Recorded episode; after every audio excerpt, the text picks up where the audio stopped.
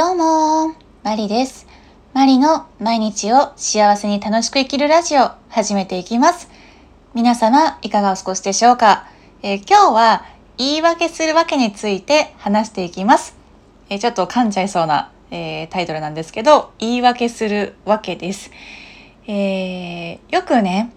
え誰かにえー、嘘をついたりとか、よく思われたいなっていう時に、えー、言い訳だったり、えー、繕ってしまうことってあると思うんですけど、それは対、えその人に対しての、えいいかっこしいっていう時も、え誰しも経験はあると思うんですけれども、え例えば自分が、え何かを、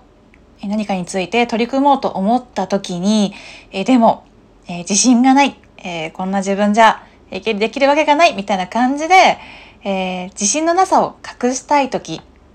えー、きっとやってみて、えー、まあ、自分ね、努力が続かなかったりとか、えー、ダメなんじゃないかなっていうふうに、えー、自分の中をね、こっそりと低評価してる時って、えー、どうでもいいね、環境とか、えー、周りのね、えー、様子とかで、えー、これがあるから自分はできないとか、えー、こういった事情があるから、えー、自分には、えー、向いてないとか、えどうでもいいね、言い訳をね、私しがちだって思うんですよね。それは、えー、自分で分かってて、えー、誰かにそう言い訳してることってあると思うんですけれども、厄介なのが、自分で、えー、それに気づいてない時ですね。私もたまにあるんですけども、えー、自分がこれができないのはこれがこうだからだみたいな感じで、えー、思ってたんだけどよくよく考えればいや自分が単にそれを取り組みたくないだけだぞとか、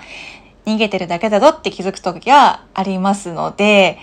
えー、本当に自分が、えー、どうしたいのか、どう思ってるのかっていうのは、え、しっかりと自分自身で向き合っていく必要があるのかなっていうふうに、え思いました。えまあ自分のね、荒探しをするわけじゃないんですけれども、え素直にまっすぐと、え行きたいところに進めたらいいなっていうふうに、え本日は思いました。以上です。